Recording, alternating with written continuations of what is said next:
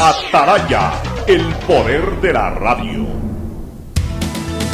El siguiente en Radio Atalaya es un programa de opinión, categoría O, apto para todo público.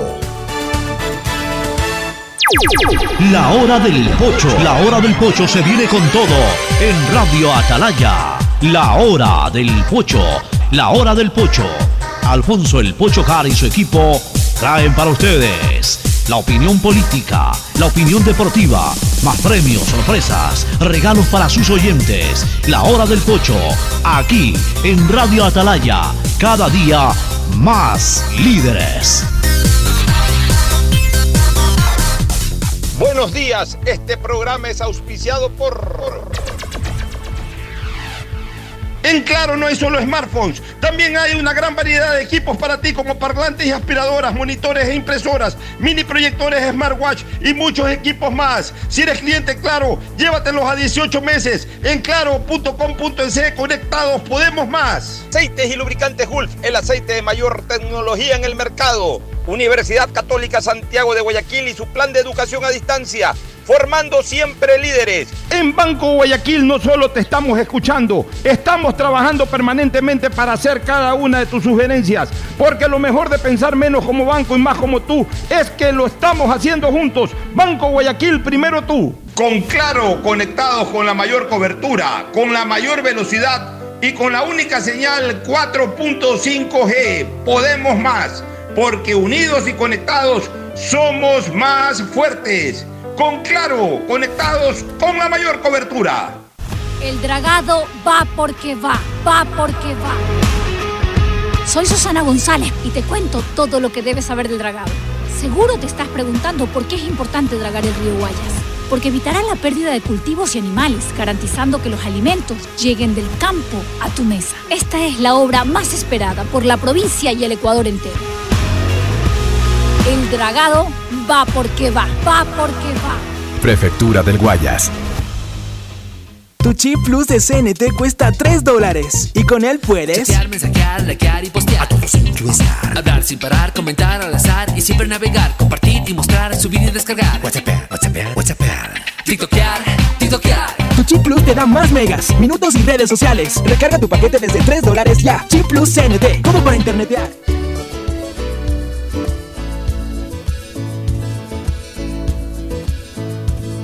Camino sobre tu piel morena y siento tu latido. Y miro todo lo bueno que los dos hemos vivido. Te digo, solo hay razones para estar agradecido. Es lo que somos y lo que siempre hemos sido. Amigos que ganamos cuando mucho hemos perdido. Somos lo mismo, porque peleamos contra el mismo enemigo. Yo sigo hasta el final y tú siempre estás conmigo. Hemos caído, pero no nos han vencido. Yo soy ecuatoriano, sí señor, y tú eres mi Ecuador ecuatoriano con un solo corazón. Eres mi alma ecuatoriana, soy tu sangre, tu color. Somos dos enamorados, tú mi tierra, yo tu flor. Yo soy ecuatoriano, sí señor, y tú eres mi Ecuador.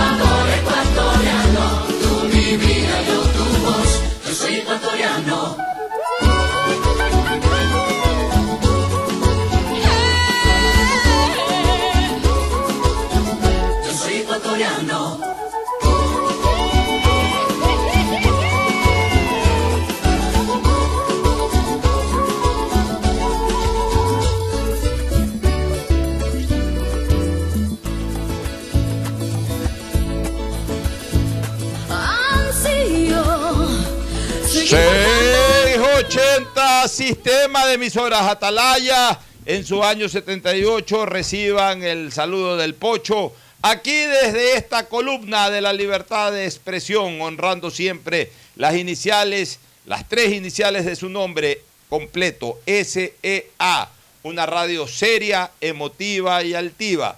Por eso cada día más líder, una potencia en radio y un nombre que ha hecho historia, pero que todos los días hace presente y proyecta futuro en el Dial de los Ecuatorianos. Este es su programa matinal, La Hora del Pocho del sistema de emisoras Atalaya de este miércoles 26 de enero del año 2022, a un poquito más de 24 horas de que Ecuador enfrente a la gran selección de Brasil, buscando, ¿por qué no ya sellar su clasificación al Mundial de Qatar 2022? Una victoria de Ecuador ante Brasil que parecería difícil, pero no imposible, le permitiría a Ecuador ya clasificar. Y un empate que es más posible, también es difícil, pero es mucho más posible, le permitiría a Ecuador dar un gran saltito. De saltito en saltito ahorita. Ahorita somos como la rana. Eh, ir saltando de a poquito en poquito, pero de eso de saltito en saltito vamos a llegar. Si es que no perdemos por lo menos los dos partidos de locales. Incluso eh, empatando los dos partidos de locales creo que estamos adentro. Pero mejor sería si también sacamos por ahí un puntito más afuera. Con dos o tres puntos ya Ecuador está dentro de la Copa del Mundo. Pero ¿Qué visión más distinta la del siglo XX con la del siglo XXI en temas de eh, Ecuador en los mundiales de fútbol? Yo recuerdo que en los años, perdón, en, el siglo XX, en todas las décadas que yo viví el fútbol, década de los 70, década de los 80 y década de los 90, o sea, en tres décadas completas que viví el fútbol, eh, nunca hubo la proximidad de clasificar un mundial. O sea, esto de que si sacamos un puntito ya estamos más cerquita y si ganamos ya clasificamos. En el siglo XX yo no lo viví. Lo vivió una generación anterior a la mía, obviamente Gustavo y sobre todo Ferfloma, en los años 60, en el 65, cuando enfrentamos a Chile, en que una victoria en Guayaquil sí nos clasificaba directamente al Mundial. Eso fue lo más cercano que Ecuador tuvo para ir a un Mundial. Y era toda una conmoción era todo, toda una expectativa única, bárbara. La gente, no 24 horas antes, una semana, dos semanas antes de ese partido, solo hablaba de ese partido. Eso lo viví y lo vivimos ya una amplia mayoría de las generaciones actuales en el año 2001, o sea, hace veinte y pico de años. Lo vivimos cuando clasificamos al primer mundial. Estuvo tan cerca esa posibilidad que al final se cristalizó, pero que la comenzamos a disfrutar durante semanas enteras o durante varios días previos, porque era un sueño por alcanzar.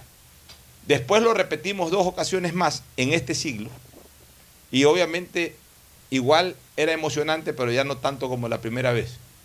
Pero ¿será que ya hoy nos hemos acostumbrado a estar más que no estar? Cosa que no ocurrió en el siglo XX. Que yo no veo que la gente esté con una expectativa desbordada eh, por, este partido de mañana. Claro que todo el mundo está pendiente y claro que todos los vamos a ver, pues no veo esa expectativa desbordada, o sea, es una expectativa controlada, no la veo como una expectativa desbordada. La veo como un partido más de eliminatorias, cuando mañana puede ser un partido decisivo, determinante de las eliminatorias de la clasificación. O sea, no la siento así como sentía previo al partido con Uruguay en el 2001 o como seguramente sintió la gente previo al partido ante Chile en el año 65. No veo esa expectativa desbordada, sino más bien una expectativa controlada. Más se ha estado hablando de que si van a permitir o no el ingreso del público, que en sí de la gran posibilidad que tiene Ecuador mañana de clasificar al Mundial, ya directamente. Pero bueno, todo eso ya lo comentaremos en el segmento deportivo y quizás algo ahora en la presentación.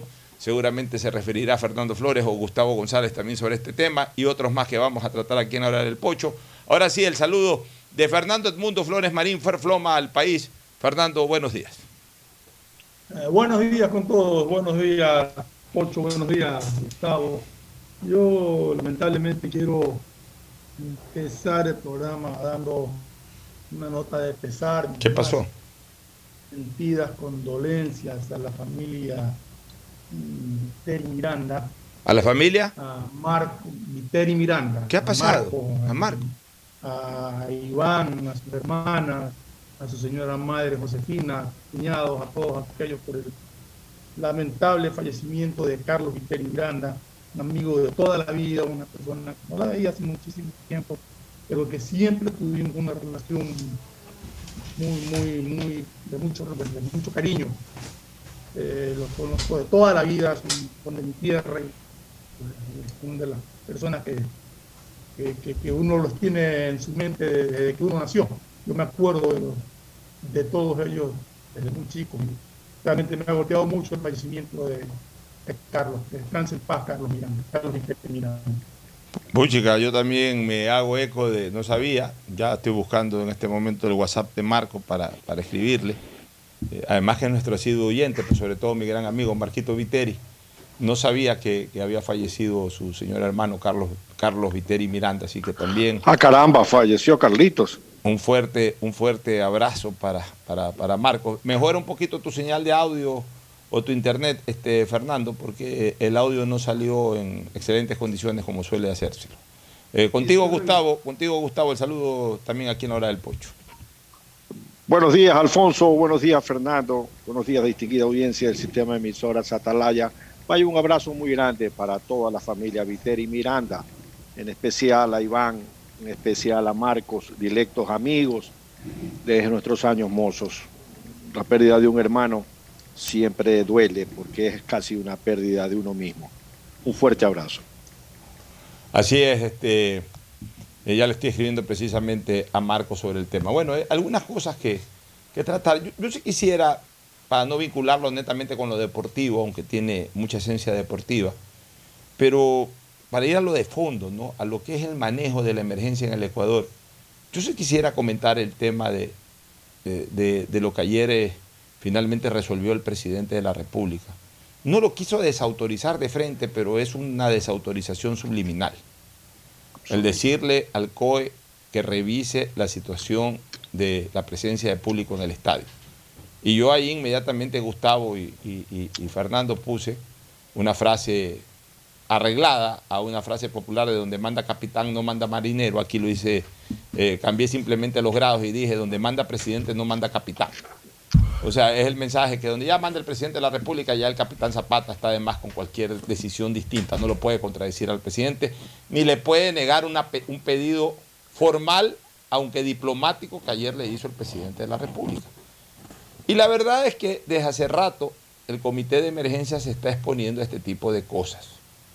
En mi criterio, ellos están exagerando en muchas cosas y están de alguna u otra manera tratando de justificar su presencia, su existencia eh, para la situación, tomando constantemente decisiones por cualquier circunstancia propia de la pandemia que se, que se puede dar en cualquier momento. O sea, en este momento la pandemia no genera una emergencia.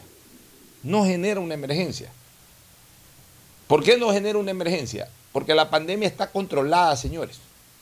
Emergencia es cuando algo no está controlado, eso se llama emergencia. O, ahí, ahí acude el concepto de la emergencia, cuando algo no está controlado. Cuando algo está controlado, no hay emergencia. Eh, ah, sí, que hay un incremento de enfermos, que hay un incremento de personas en el hospital. Sí, pero el tema está controlado.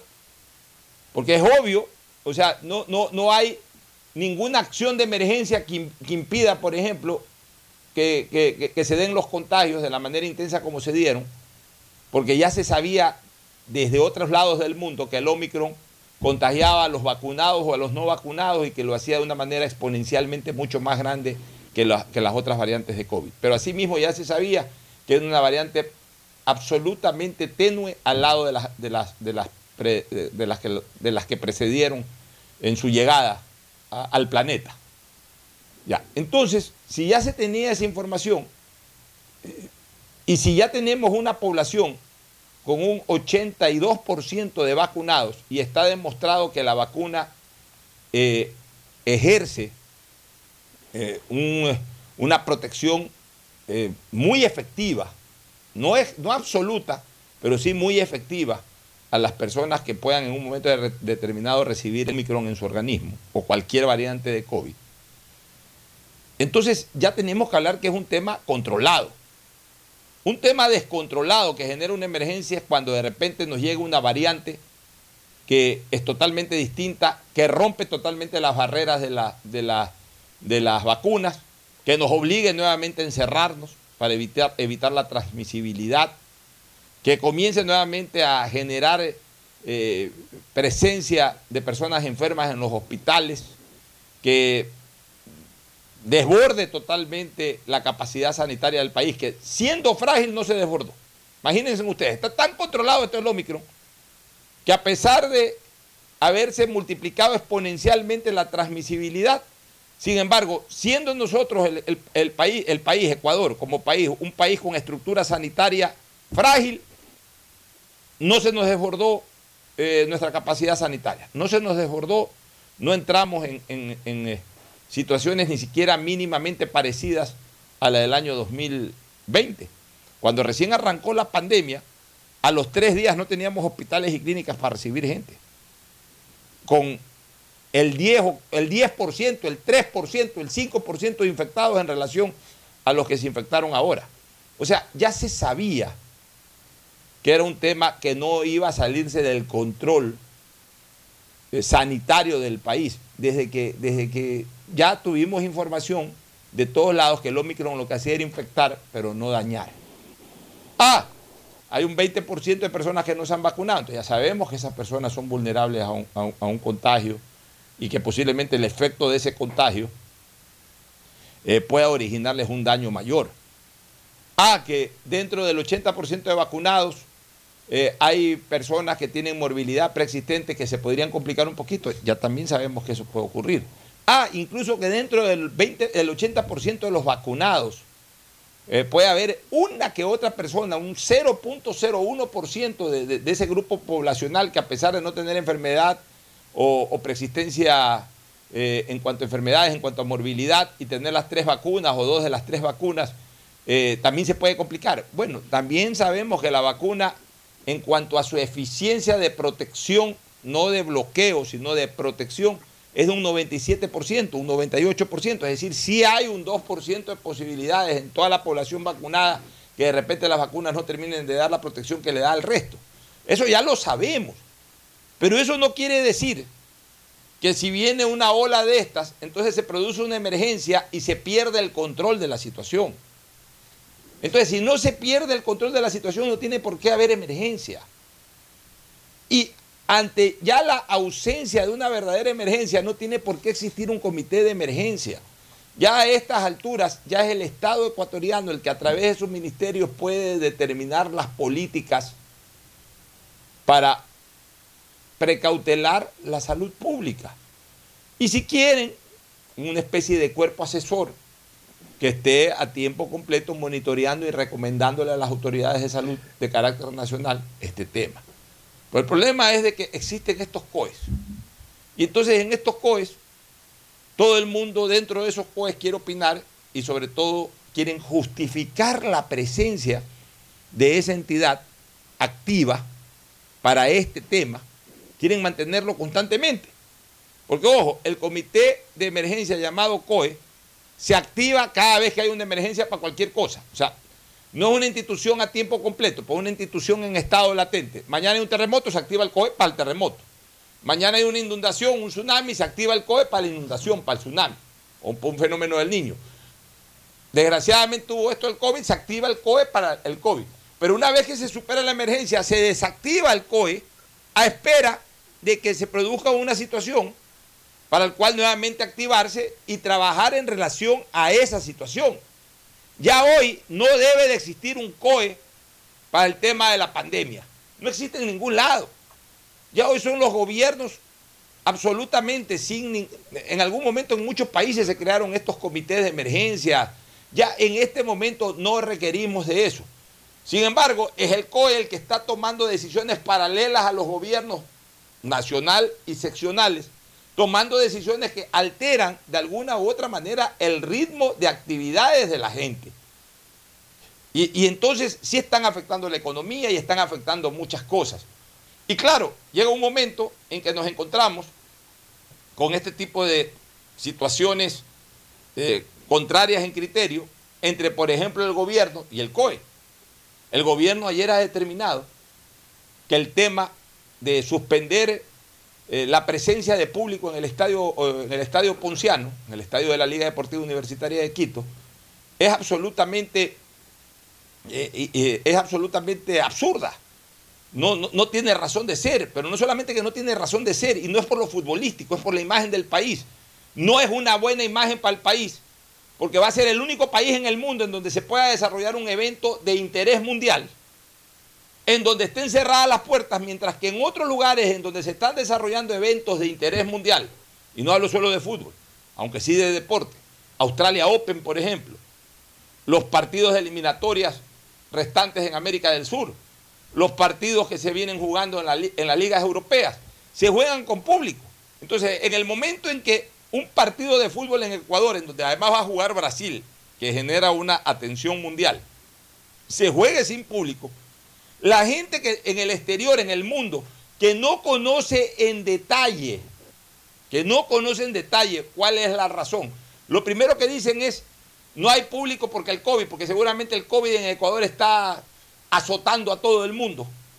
Y se está muriendo la gente nuevamente como hace dos años, por eso es que están, han, cerrado nuevamente las puertas. Y entonces ponen nuevamente al Ecuador en una posición no real y más bien perjudicial para su imagen, cuando este país, por lo menos en COVID, no, no solamente que logró superar los escabrosos momentos del año 2020, sino que incluso logró reenderezar ese tema y gracias a una extraordinaria campaña de vacunación, hoy es uno de los países más vacunados.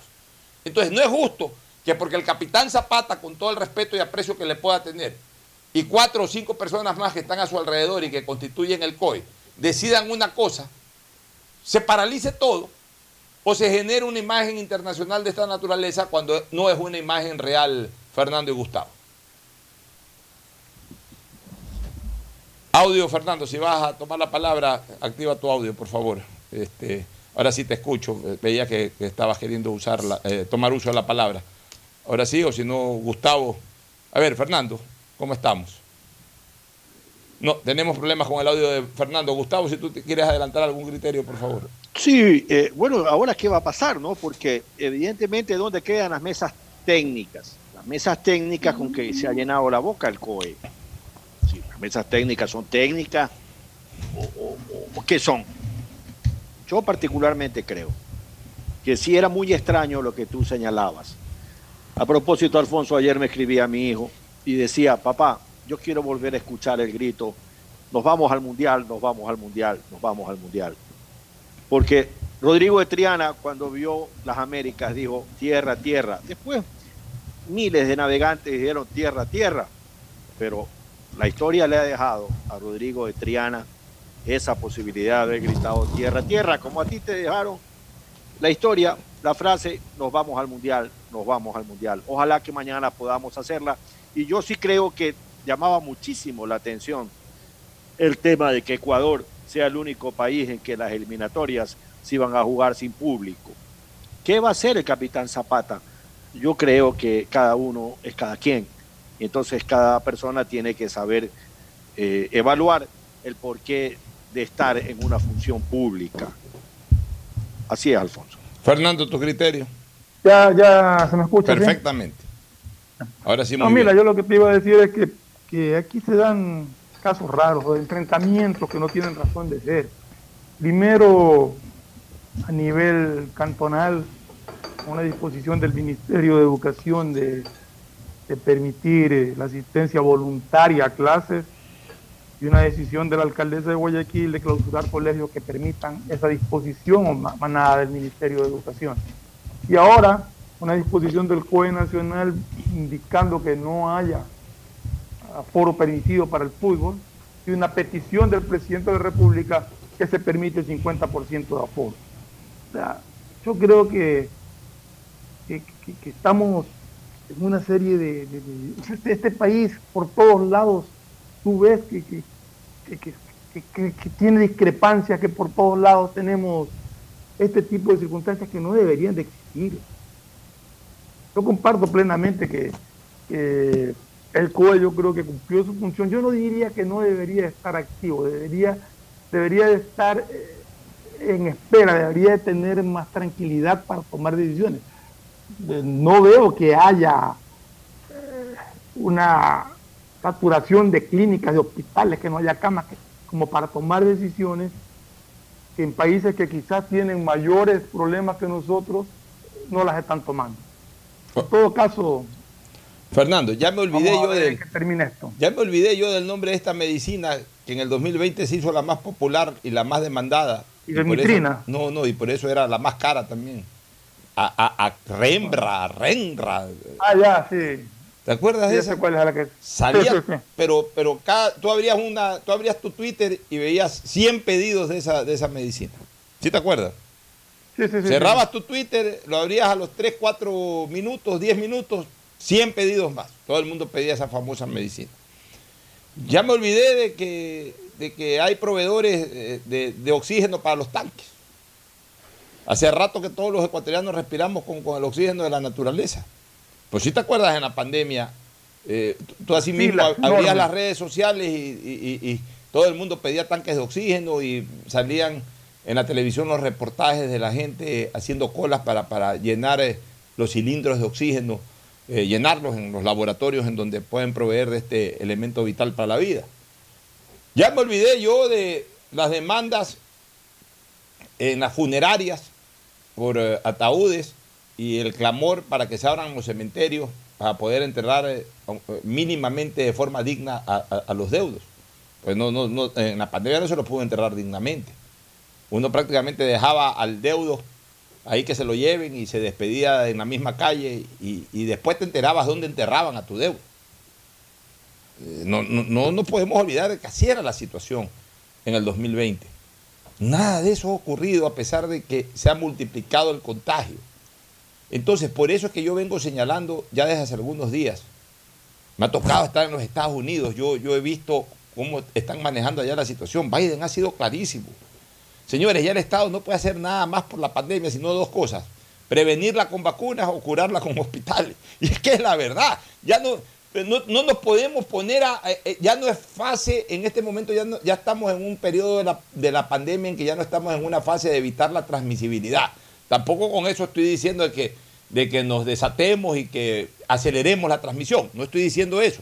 Pero ya tampoco la podemos es evitar. que- lo que pasa es que el Estado ya hace lo suyo, vacunar y todas estas cosas, pero el ciudadano también tiene que hacer lo suyo. Así es, pues ya el ciudadano, el que, el que, el que verdaderamente cree que puede ser blanco de una situación o que le tiene un miedo total al COVID y, y tiene la posibilidad de quedarse en su casa o, o de, si desea eh, tener una reunión social, mantener todos los cuidados y se concentra en eso, porque a veces hay que concentrarse en eso. O sea, tú vas a una fiesta y tú vas concentrado en ese tema. ¿Qué es concentrar en ese tema? No, no me acerco a nadie. A- con todo el mundo saludo a dos metros. No me saco para No me nada quito la mascarilla. Ya, tú vas concentrado para eso, porque donde te desconcentras, te descuidas, no te das cuenta, porque lo natural es hacer todo lo contrario. Lo natural, ¿qué es?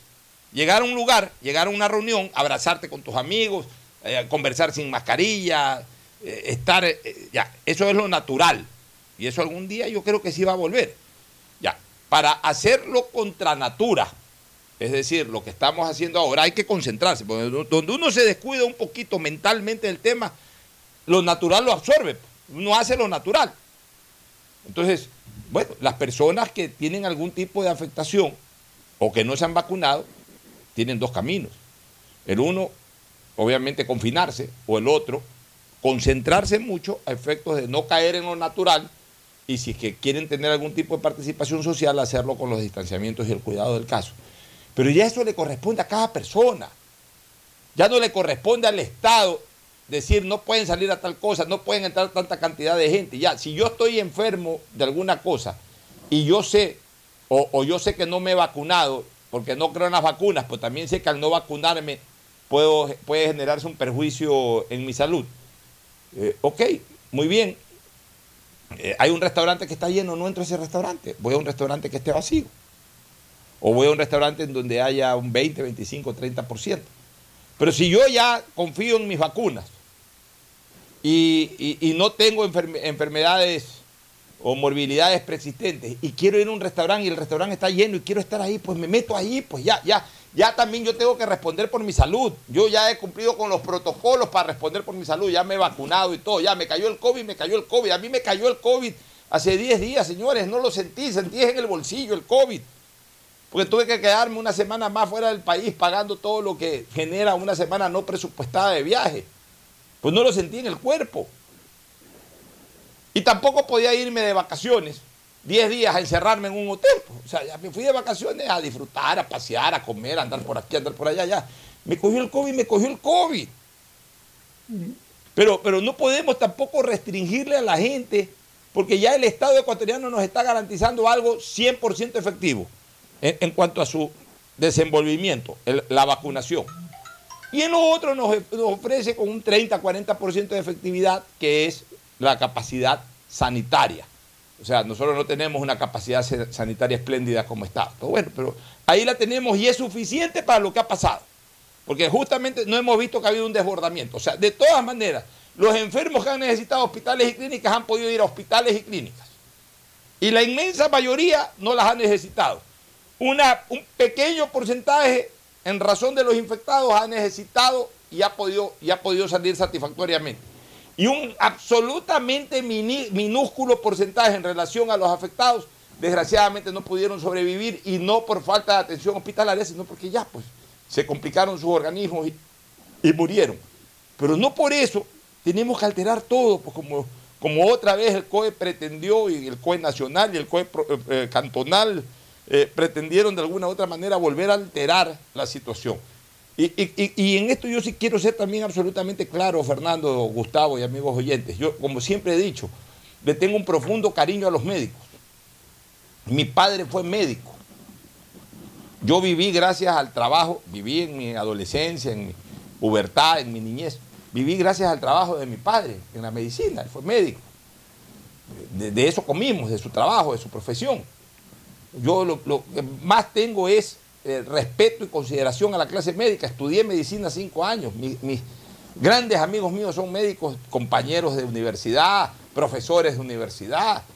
Tengo- eh, eh, Estudié la medicina, sé lo sacrificado que es estudiar medicina, porque me encerré tantas madrugadas durante cinco años a estudiar medicina.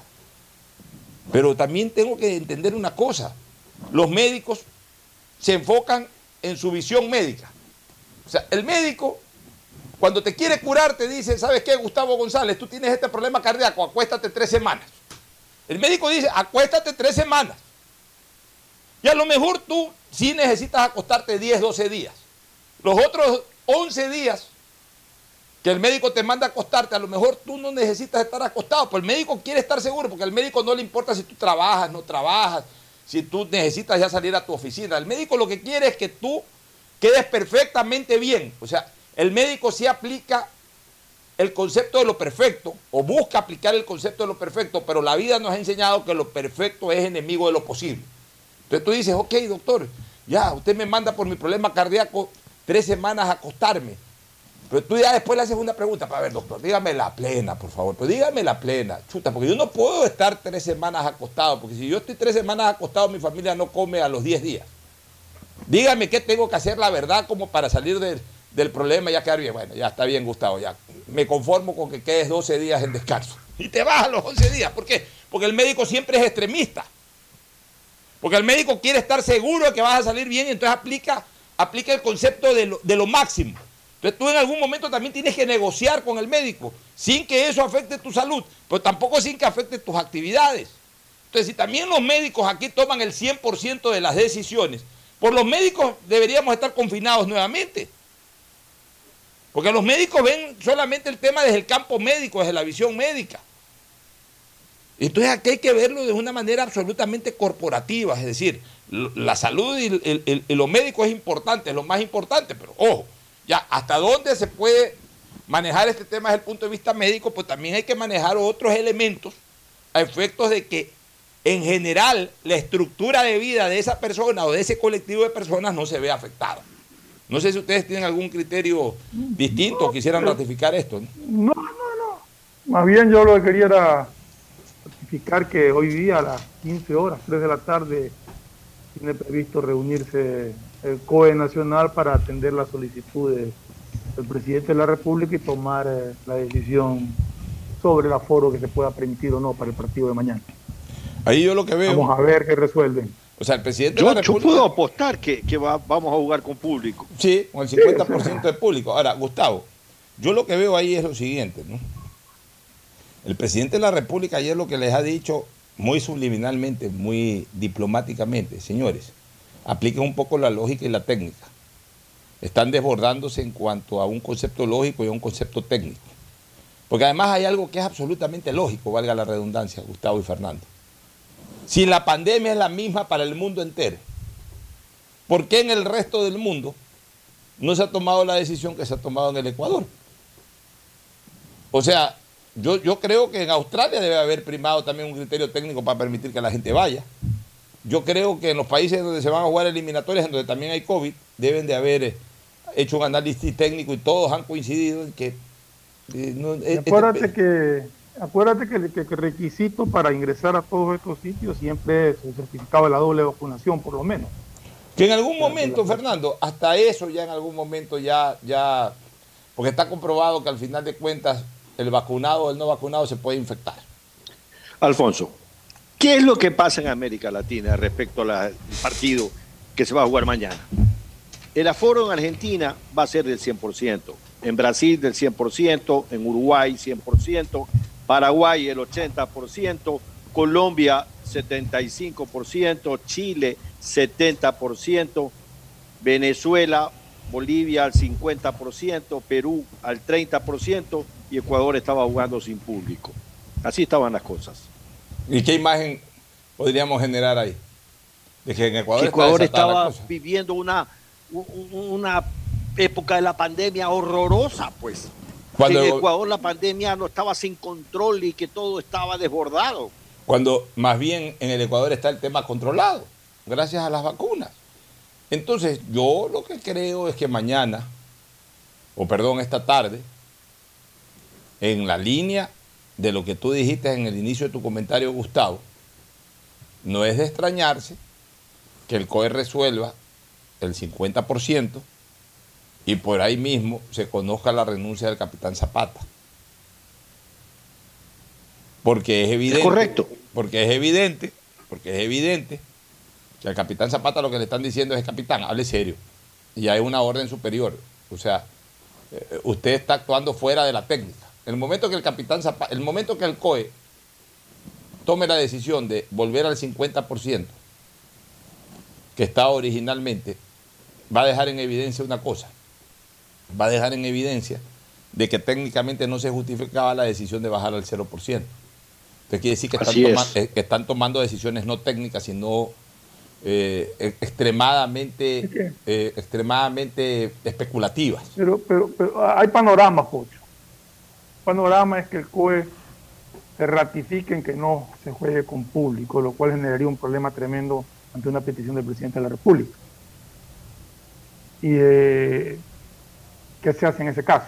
O sea, yo te voy a Y el otro, y el otro panorama es que el COE por mayoría acceda al territorio del presidente de la República y entra ahí la permanencia, ahí sí entra en juego la permanencia de, del capitán Zapata porque, como dice Gustavo, y las mesas técnicas que decidieron que no se podía jugar con público, debe haber habido un análisis muy exhaustivo para poder tomar esa decisión.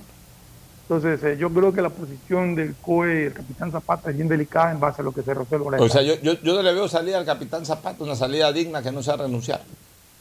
Por- eh, ojo, yo le tengo aprecio al capitán Zapata, me parece un hombre de extraordinarias intenciones, pero me parece que ya también hace tiempo que se viene desbordando. Incluso hasta por lo del capo, el, recordemos que en lo del capo ya se puso exagerado también el capitán Zapata, y todo enfocándolo al fútbol, por Dios. O sea, eh, qué, qué desgracia con el fútbol. ¿no? El fútbol fue el causante de la pandemia en Ecuador, ¿se acuerdan? Por un partido que se jugó, eh, eh, nos comenzaron a meter la culpa de los muertos a, a las personas que en algún momento dijimos que se juegue con público en esa época. Que a lo mejor sí fue un error haber jugado con público, pero no es que porque se jugó ese partido en Guayaquil ya es que se comenzaron a morir los guayaquileños uno atrás de otro y luego los ecuatorianos uno atrás de otro. Pues la, la pandemia llegó al mundo, pues por eso es pandemia. Pero no, aquí eh, le comenzaron a meter la culpa al fútbol desde el arranque de la pandemia. Y ahora en la salida de la pandemia también le siguen metiendo la culpa al fútbol y al único que lo quiere entender atorado es al fútbol y el resto. Los, los mismos partidos de fútbol que se los vaya a ver en un cine en espacio cerrado, pero no se los puede ver en el espacio abierto del estadio. O sea, eh, es, es Alfonso. Es una persecución al fútbol también que hay. Alfonso, y, y a mí me gustaría mucho saber cuál fue la participación del ministro de Deporte en este tema. Es decir, Él es ¿cuál parte del fue- COE. Él es parte del COE. No, no es parte del COE. Claro, pero si vas a tomar una medida que tiene que ver con deportes masivos, pues debió ser tomado en cuenta. ¿Mm? De- debió ser llamado y decir usted qué opina, cómo ven, y haber dado un ingrediente importante como el que acabamos de señalar respecto a qué va a pasar en todos los estadios en esta fecha de eliminación. Claro, él Eh, podía, haber, él podía haber aportado incluso información de otros lados. Pero mira, la De hecho, la ministra de Educación participó en, en- en el tema de decir que, que podía haber clases presenciales voluntarias. Claro, yo- pero no, se ha, no se ha conocido que el, el- el señor Palacios, ministro del Deporte, haya acudido al COE para este tema, ni que, ni que haya hecho ninguna gestión junto a la Federación Ecuatoriana. Pues además hay, otra, hay otras, otras instituciones deportivas a los que sí se les afecta económicamente, pues también, el caso de Barcelona concretamente, tiene organizada su noche amarilla, ha contratado una estrella internacional que no viene gratis. Así es. Y, y- y Barcelona necesita su dinero porque siempre ha sido eso un ingreso, pues, o sea, es también parte de la actividad económica del país. Un equipo de fútbol genera también, eh, de alguna u otra manera, dinamiza la economía. ¿Y, y qué? Porque es un equipo de fútbol, entonces que se joda, que, que pierda un millón de dólares más.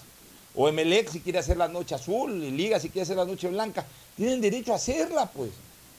O sea, ¿hasta cuándo, hasta cuándo se, menosprecia hasta cierto punto también la coexistencia del deporte y particularmente los equipos de fútbol. Pues para volver al tema de Zapata, del capitán Zapata, yo decía que yo le tengo aprecio, le tengo respeto, le tengo una consideración, creo que es un hombre de bien, un hombre que hace lo mejor a su criterio para el país, pero que está cayendo en exageraciones sin lugar a dudas.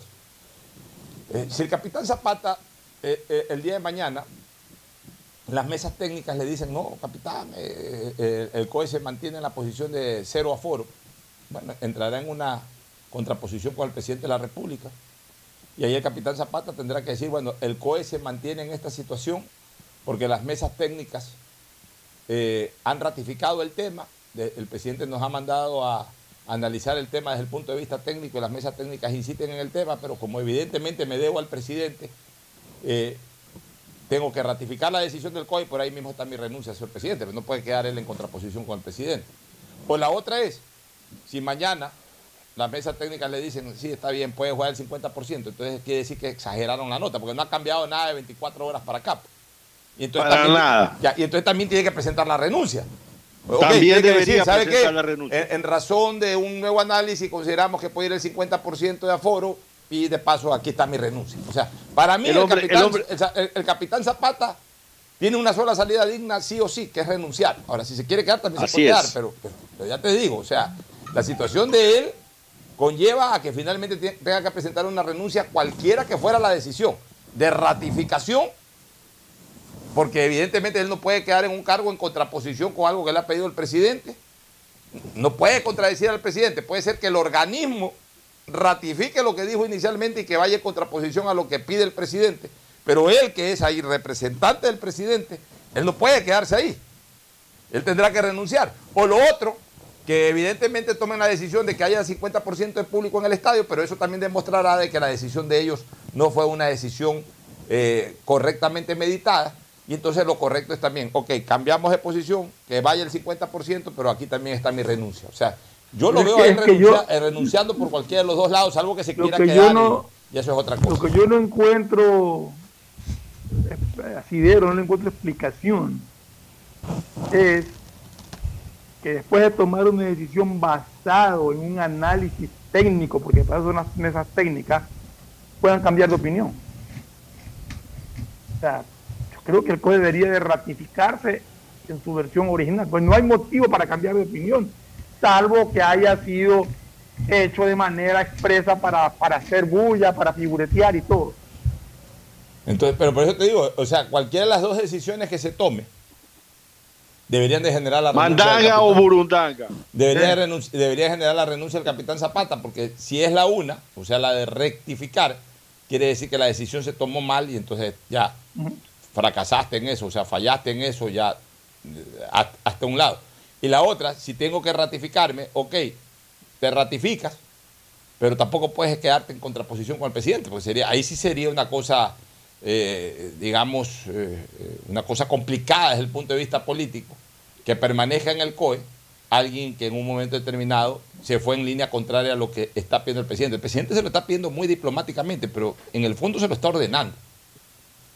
Sino que lo quiso hacer, por supuesto, de una manera muy diplomática. Miren ustedes, revisen técnicamente, pero pienso que... O sea, el presidente pudo haber dicho, señores, este, voy a hablar con la gente del COE para que haya foro de público y punto.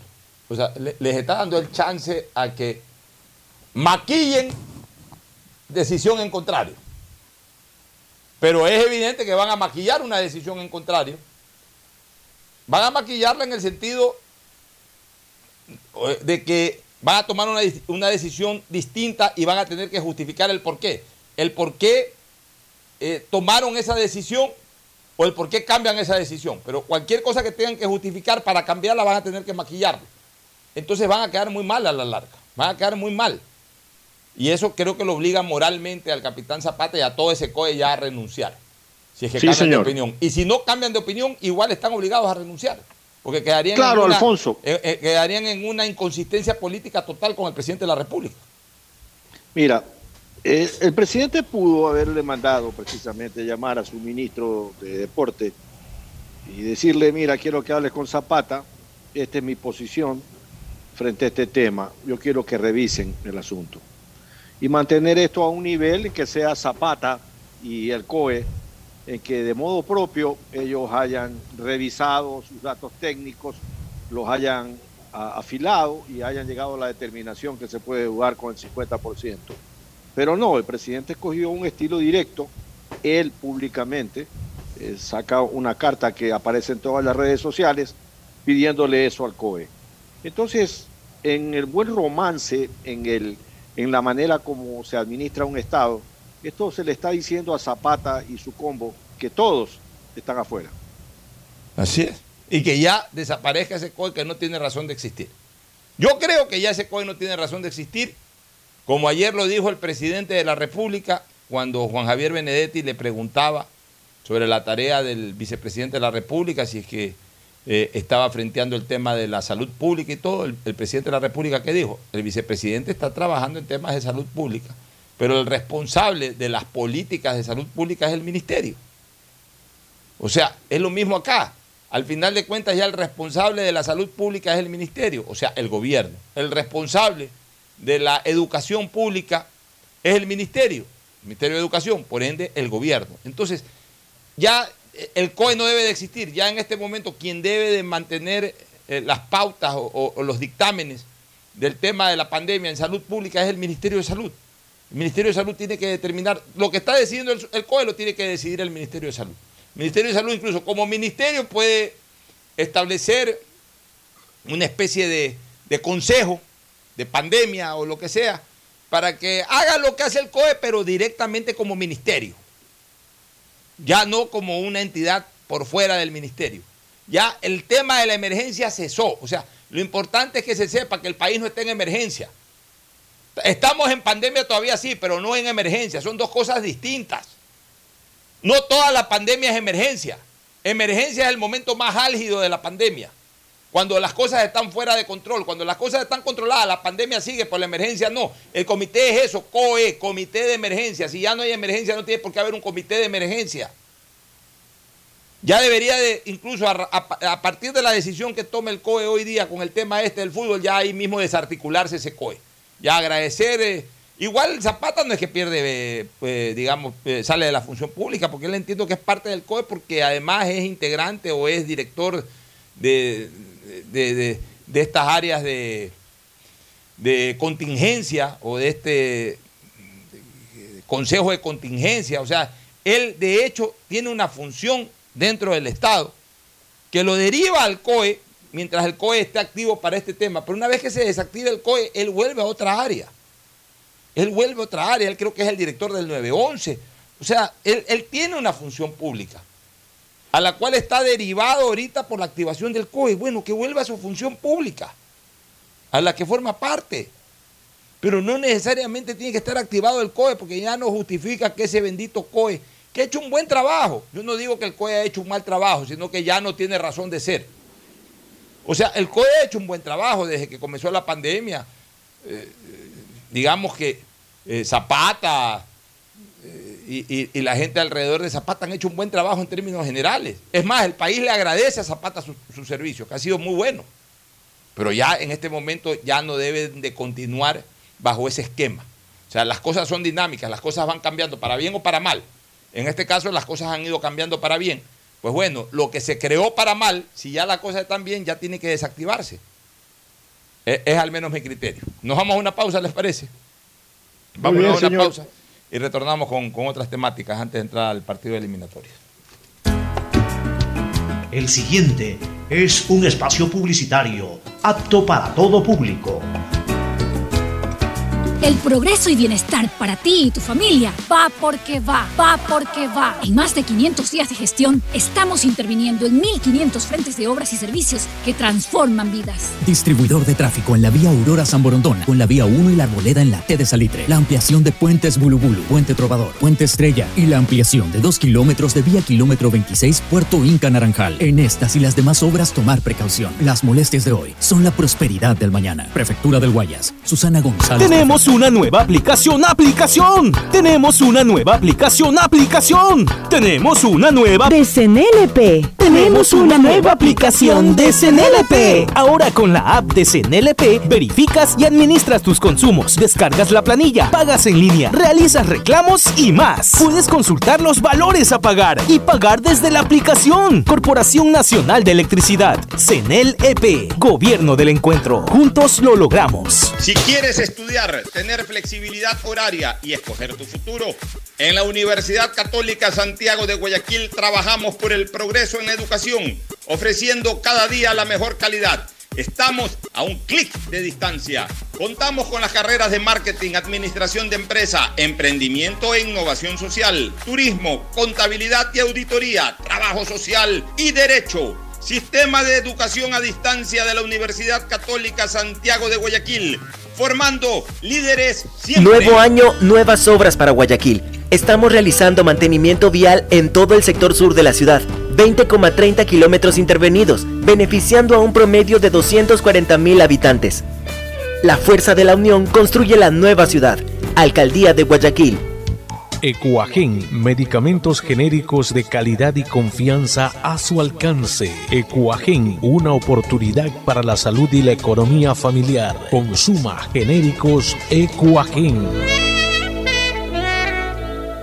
ATM y la Alcaldía de Guayaquil crearon para ti las ventanillas universales. Aquí podrás encontrar atención de todas las instituciones municipales, incluida la ATM, para que hagas todos tus trámites relacionados con consultas, multas, pagos y mucho más. Recibe atención de lunes a viernes en los siguientes puntos. Corporación Registro Civil Marta de Roldós, Centro Comercial Albán Borja, Terminal Terrestre de Guayaquil, Terminal Metrovía 25 de Julio, Avenida Machala y Ayacucho. En las ventanillas universales recibe una atención óptima, ágil y rápida. ATM y la Alcaldía de Guayaquil trabaja con por ti. Claro, conectados con la mayor cobertura, con la mayor velocidad y con la única señal 4.5G. Podemos más, porque unidos y conectados somos más fuertes. Con Claro, conectados con la mayor Tu chip cobertura. plus de CNT cuesta 3 dólares y con él puedes Chatear, mensajear, likear y postear. A todos estar. Hablar sin parar, comentar al azar y siempre navegar, compartir y mostrar, subir y descargar. WhatsApp, WhatsApp, WhatsApp.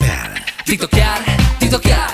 Tu chip plus te da más megas, minutos y redes sociales. Recarga tu paquete desde 3 dólares ya. Chip plus CNT. Todo La internet. prosperidad y el desarrollo para ti y tu familia va porque va, va porque va. En más de 500 días de gestión, estamos interviniendo en 1.500 frentes de obras y servicios que transforman vidas. En Guayaquil, la vía Cerecita Zafando. En Milagro, la vía Los Monos 10 de agosto. En Colimes, el tan esperado puente. En Balsar, la vía San Isidro Boca de Agua Fría. En Santa Lucía, la vía Santa Lucía Cabuyal. Y en Simón Bolívar, la TED de Soledad Chica. En estas obras tomar precaución. Las molestias de hoy son el progreso del mañana. Prefectura del Guayas, Susana González. Nuevo año, nuevas obras para Guayaquil. Ya se construyen los dos primeros pasos elevados vehiculares, en la vía perimetral al ingreso del Trinipuerto en el sur y en la Juan Tancamarengo y Antonio Gómez Colt en el norte. Obras construidas con una inversión de más de 13 millones de dólares, beneficiando a cerca de 175 mil habitantes del norte y sur de la ciudad. Esto generará un promedio de 2.644 empleos de forma directa e indirecta. La fuerza de la unión construye la nueva ciudad. Alcaldía de Guayaquil. Tenemos una nueva aplicación, aplicación. Tenemos una nueva aplicación, aplicación. Tenemos una nueva de CNLP. Tenemos una nueva aplicación de CNLP. Ahora con la app de CNLP verificas y administras tus consumos, descargas la planilla, pagas en línea, realizas reclamos y más. Puedes consultar los valores a pagar y pagar desde la aplicación. Corporación Nacional de Electricidad, CNLP, Gobierno del Encuentro. Juntos lo logramos. En Banco Guayaquil tenemos una nueva app y la hicimos pensando más como tú. Por eso, ahora puedes hacer tus transferencias en menos pasos. Los pagos de siempre ahora los realizas con un botón, mucho más rápido. E incluso puedes revisar tu ahorro y gastos del mes para ayudarte con tus finanzas. Todo esto donde estés. Esta no es la nueva app del banco. Esta es una app más como tú. Descárgala, actualízala, pruébala. Banco Guayaquil. Primero tú. Hay sonidos que es mejor nunca tener que escuchar. Porque cada motor es diferente. Desde hace 104 años, Lubricantes Cool mantiene la más alta tecnología y calidad en línea de aceites para motores a diésel y gasolina. Está hecho con una fórmula especial para dar excelente protección a todo tipo de motores, evitando el desgaste prematuro de pistones, anillos y árbol de levas, ayudando a mantener limpio el motor y libre de depósitos que se forman por las altas o bajas temperaturas. Dele a su motor lo que se merece. Lubricantes Gulf, la más alta tecnología en lubricación. 104 años preservando la vida de su motor. Lubricantes Gulf. Gulf es más lubricante.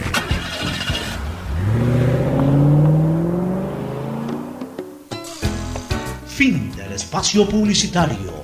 Usted está escuchando un programa de opinión, categoría O, apto para todo público.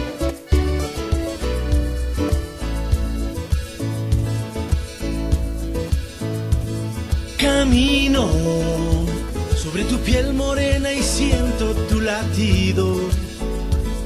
Y miro todo lo bueno que los dos hemos vivido. Te digo, solo hay razones para estar agradecido.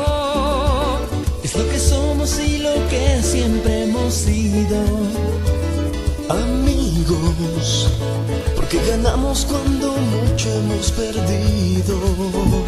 Somos lo mismo. Bueno, retornamos, Fernando, Gustavo, ya está por acá Mauricio Zambrano Izquierdo, ya mismo entramos de lleno con el, el material futbolístico, eliminatorias mañana, pero algunas cositas importantes que señalar. En primer lugar, la asamblea se la sacó ayer, Eh, las bancadas han pedido más tiempo para realizar consultas internas, yo no sé qué consultas internas. Mira, en este tema, ya está, eh, aquí el, único aborto que ya está confirmado es el aborto de esa ley, por lo menos como fue organizada eh, o, redactado ese informe por parte de la comisión. Eso está abortado ya. Eso ni siquiera va a llegar a Carondelet. Pero de todas maneras, ya sabemos que el presidente eh, la, lo va la va a vetar si es que llega de la manera como ese informe fue redactado. Porque hay tres bloques fuertes que van a estar en contra. ¿Por qué? Porque sus máximos líderes siempre han estado en contra del aborto. O, en algunos casos sus líderes, como en el correísmo, en el caso de Correa, y en otros casos, aparte de sus líderes, porque también la esencia de esas organizaciones políticas siempre han sido antiaborto. Estoy hablando de Creo y del Partido Social Cristiano. Tanto Creo como el Partido Social Cristiano, a través de sus líderes, Guillermo Lazo, que hoy es presidente, pero que toda la vida se ha manifestado en contra del aborto. Ayer lo ratificó, dijo que él es una persona creyente de la vida desde la concepción hasta la muerte natural.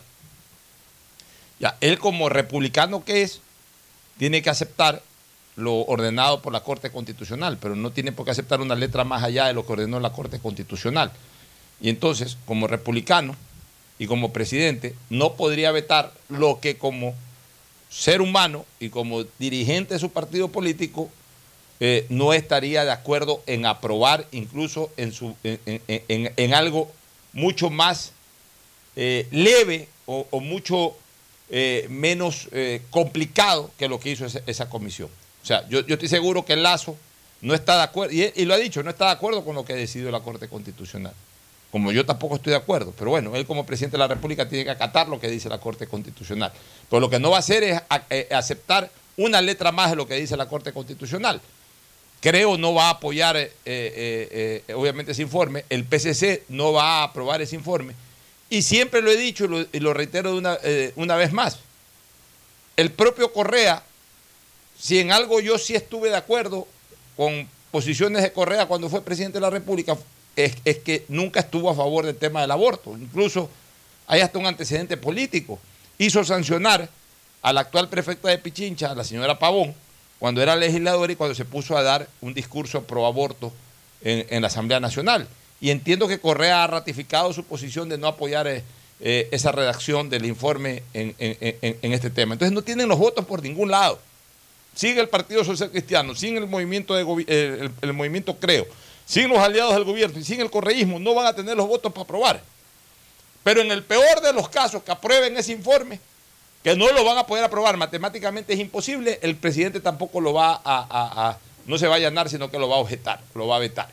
Por tanto, ese proyecto, tal cual como viene cocinado de la comisión, está destinado, ese proyecto es el que está destinado al aborto, a la interrupción de, de su proceso. Yo no, yo no entiendo por qué las bancadas piden más tiempo para realizar. Debieron haber rechazado eso y haber devuelto a la comisión para que la comisión vuelva a redactar esa situación. O ya, o ya, lo correcto sería que sobre el informe de la comisión, la asamblea lo acomode a lo que desgraciadamente ordenó la Corte Constitucional. Pero yo no sé para qué le dan más largas a, esta situación, Fernando y Gustavo. eh, buscan cómo hacer prevalecer su, su opinión y su voluntad, pero lo de la Corte Constitucional, explícame un poco, Pocho, porque la Corte le ordenó a la Asamblea que en un plazo de seis meses se emita. Y yo no creo que la Corte Constitucional, dentro de sus facultades, esté ordenarle a la Asamblea Nacional ni a nadie lo que tiene o no tiene que hacer, sino simplemente la Corte Constitucional limitarse a interpretar la Constitución en los casos en que la Constitución necesita interpretación o atenerse a lo que esté clara y explícitamente establecido. O No sé sea, si estoy equivocado. a ver, te explico un ratito y un poquito el tema. La Corte Constitucional eh, calificó como no constitucional el eh, penalizar la interrupción de un aborto por violación.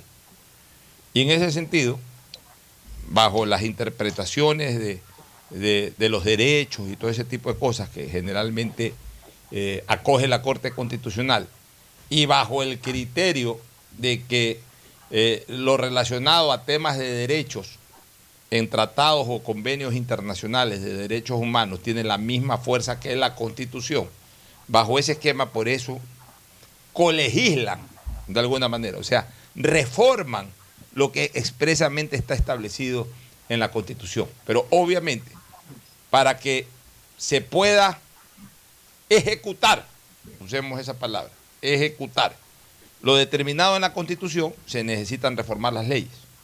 Entonces, ¿qué es lo que le ha dicho la Corte Constitucional a la Asamblea? Señores, esto de aquí va de esta manera, pero para que vaya de esta manera tienen que reformar estas leyes. Y para reformar esas leyes, eh, no se los pido que lo hagan mañana o pasado, pues tampoco pueden excederse de seis meses. O sea, en el transcurso de los seis meses háganlo. Ya han, han- han transcurrido Pero, los seis meses lo- y no lo han hecho. Lo- Este, Lo, lo que consideraba inconstitucional la Corte, si estoy equivocado, me corrige, era que decía en una mujer que padezca de una discapacidad mental. Y eso es lo que manda a corregir. Que no sea en ese caso exclusivamente, sino que Me parece que la Corte Constitu- Constitucional también se fue por el lado de la violación sin necesidad de la discapacidad mental. Por eso, porque declara inconstitucional que diga que, que es producto una de, una, una mujer que padezca de una Por eso, entonces tiene que desaparecer eso y por eso, y por eso, Eso. queda abierto, queda abierto para el- para el- para, para que cualquier persona eh, eh, violada, que no necesariamente sea con discapacidad mental, pueda tener la posibilidad de interrumpir el embarazo. Entonces, ¿qué es lo que está haciendo la- la- la- la Asamblea, entre comillas? Reformando las leyes para facilitar aquello, para despenalizar eh, cualquier interrupción del embarazo eh, ante una violación, pero evidentemente se, sobreentiende de que para poder despenalizarlo, tú tienes un plazo para poder eh, ejercitar o para poder desarrollar esa, o para poder interrumpir ese embarazo. Tienes un plazo. O sea, no lo puedes interrumpir a los nueve meses. Tampoco lo puedes interrumpir a los siete meses. Esta, esta gente idiota se fue a poner como plazo siete meses. Yo no lo interrumpiría nunca, pero como hay esa disposición de la Corte Constitucional, digamos que técnicamente o científicamente podría interrumpirse al segundo, al tercer mes, ok, hasta el segundo tercer mes. Entonces, ahora están discutiendo es hasta qué plazo se puede interrumpir el la- embarazo. La Corte Constitucional lo que hizo fue dispuso al defensor del pueblo que contando con participación activa de la sociedad civil y de manera coordinada con los distintos organismos estatales, en el plazo máximo de dos meses contado desde la notificación de la presente sentencia, prepare un proyecto de ley que regule la interrupción voluntaria del embarazo en caso de violación sobre la base de los criterios establecidos en esta decisión y le ordena a la Asamblea Nacional que en el plazo máximo de seis meses contado desde la presentación del proyecto de ley lo conozca y discuta con los más altos estándares de deliberación democrática y respetando los criterios establecidos en la decisión. Yo no sé si la Corte Constitucional esté capacitada para ordenarle a la Asamblea Nacional que haga o no haga algo, por un lado. Y por otro lado, eh, estoy de acuerdo que puede interpretar que es inconstitucional que diga, pero está expresamente establecido. Lo que tiene que hacer es reformarse la Constitución en todo caso en estos artículos. Pero es que ya la interpretaron. Entonces, en el momento en que la interpretan, ya tienen que acomodar la ley a la norma constitucional. Y entonces, obviamente, tiene que Ahí ya ordenarle. una enm- enmienda. No, no es una enmienda, porque es una interpretación constitucional. No, no, están, no están reformando la Pero ¿Cómo constitución lo corrige? a través de la interpretación. O sea, no está, la Corte Constitucional no le está diciendo a la Asamblea enmiende la Constitución, sino reforme las leyes para encuadrarlas dentro de esta interpretación que la Corte le da al tema de la interrupción del embarazo por violación. Pero no dice, no habla de plazo. Pero es que le tiene que poner un plazo porque en algún momento tiene que ya establecerse la ley para que se pueda desarrollar la interpretación constitucional. O sea, en ese sentido no está mal la Corte Constitucional, para mí está mal en lo de fondo, en haber tomado la decisión de, de permitir la interrupción del embarazo. O sea, cuando la, eh, cuando la Constitución es expresa en el tema, o sea, la Constitución expresamente señala de que hay que respetar la vida desde la concepción hasta la muerte natural este, y adicionalmente pues solamente ponía como condición una violación en caso de... Entonces, para, para abrir a violación general, lo que la Corte Constitucional dijo que era discriminatorio y que no era constitucional, que solamente se vean, entre comillas, este, posibilitadas a interrumpir el embarazo las personas violadas y que aparte tenían una afectación mental, sino que cualquier mujer violada de cualquier edad tenga la posibilidad de interrumpir su embarazo. Entonces le dice, a la le dice al defensor del pueblo, prepare usted un, un- un proyecto y ese proyecto que vaya a la Asamblea y que la Asamblea lo discuta y haga las leyes correspondientes para que se pueda cumplir lo interpretado por esta Corte Constitucional. Entonces, resulta que están estancados en el tema de los plazos, porque al final de cuentas hay que poner un plazo para la interrupción eh, de- del embarazo. Entonces, lo- digamos que eh, lo, lo- yo no puedo ni siquiera usar la frase lo correcto, porque para mí no es correcto nada. Pero Mm. digamos que lo lógico o lo menos grave eh, eh, sería interrumpir el embarazo hasta los dos meses, hasta los tres meses, y que después, a partir del tercer mes, ya sí sea penalizado. No, esta gente se fue al séptimo mes, que es ya cuando un, ser humano, cuando un ser humano ya, eh, ya es un ser humano con absoluta vida intrauterina y con posibilidad de sobrevivir extrauterinamente también. Alfonso, Entonces, mi hija nació eso. de, de, de 28 semanas. Siete meses. A Y- 28 y- semanas y, y sobrevivió y la, la- la peleamos duramente. Eh, El embarazo de una mujer llega a término entre la semana 37 y 42. Generalmente son 40 semanas. Común- comúnmente se dicen nueve meses, pero son meses de 28 días. Por eso se dice nueve lunas. No. Mi hija nació de 28 semanas. O sea, a los siete meses, un poquito menos de los siete meses, calendariamente hablando. Este, lo otro, Fernando, que eh, fue noticia ayer y que es importante resaltar, el presidente de la República eh, va a hacer uso del primer eh, feriado tributario, que lo va a empatar Sí. con el feriado de carnaval. Llamémosle a esto feriado tributario, porque así se le llama en otros lados, no feria tributaria, cuando disminuyes el IVA al 8%. Digamos que como ensayo va, va a ser algo interesante. Algún día yo pienso que el Estado ecuatoriano va a tener que bajar el IVA. Pero, O, pero o va, esto- o va a tener que diferenciarlo. Si es injusto que todo cueste el 12% de impuesto de valor agregado. Pero, pero para tener claro el concepto, Pocho, para que la gente también lo tenga claro, e- e- esa disminución del 8% es solamente para servicios turísticos y restaurantes y esas cosas, no para ir a comprar un almacén. Tengo entendido, no sé. Claro, por eso es que lo aplican justamente en una fecha en donde puede haber convocatoria turística. Exacto. Sí, o sea, no es para todo. No, eh, eh, a la larga termina siendo también un IVA diferenciado. Más o menos. O sí, sea, sí, sí. solamente para temas vinculados con temas turísticos, no para otros temas como tú señalas, es decir, eh, eh, si hay un almacén abierto o si hay alguien que esté dando servicio de otra naturaleza que no sea el turístico, tiene que cobrar el IVA al 12%. Pero turístico es restaurantes, por ejemplo. Exacto, restaurantes. Turístico es hoteles. Hoteles, todo eso. sí. Y todo lo que genere presencia temporal eh, vinculada al turismo. Y, turismo no es solamente para las playas, o sea, es a nivel nacional. O sea, los No, hoteles de Guayaquil, sí. los hoteles de Quito, donde también puede haber turismo, los hoteles de las playas, los hoteles de las montañas, los hoteles de los ríos, eh, o sea, del oriente, los hoteles de Galápagos, o sea, en todo el territorio nacional, todos los hoteles durante el tiempo de este, del feriado tributario, que va a ser el feriado de carnaval, tendrán que aplicar el 8% de IVA. Los restaurantes, todos los restaurantes que facturan van a tener que poner 8% de IVA. Y alguna otra cosa más en, el ámbito turístico. Vamos a ver si esto reactiva el turismo, es una buena idea. Vamos a ver también si es que eh, los consumidores sentimos como algo verdaderamente positivo, algo que consideremos importante en ahorro, eh, esta disminución del 12 al 8%. Habrá gente que no hace turismo de repente que no va a sentir este feriado tributario. ¿no? Habrá gente que No, no salga a comer a la calle, que no viaja a ningún lado, que no usa un hotel, que no viaja a la calle, que no compre un pasaje. Me imagino que en la compra de los pasajes también hay una reducción en este, También debería haber. de- de- porque todo eso es turismo. Este, Claro, o sea, el beneficio para el ciudadano que no sale a ninguna parte es que puede ir a comer a, un restaurante, igual le van a cobrar el 8% como servicio turístico. Así es, pero lo importante es que algún día, que este sea el inicio, para algún día, así como nos subieron por la emergencia del terremoto a 14%, algún día más bien baje nuevamente el IVA, baje eh, eh, y, y se maneje en franjas entre 8 y 12% y sea diferenciado. Para hacer temas suntuosos, poder, poder mantenerse el 12%, para temas más vitales, bajarlo a un 8, a un 9, a un 10%, a efectos de que la gente vaya pagando el valor agregado acorde también a la demanda que tiene de productos y pueda encontrar ahorros en algunos productos en que sí necesita constantemente consumirlos.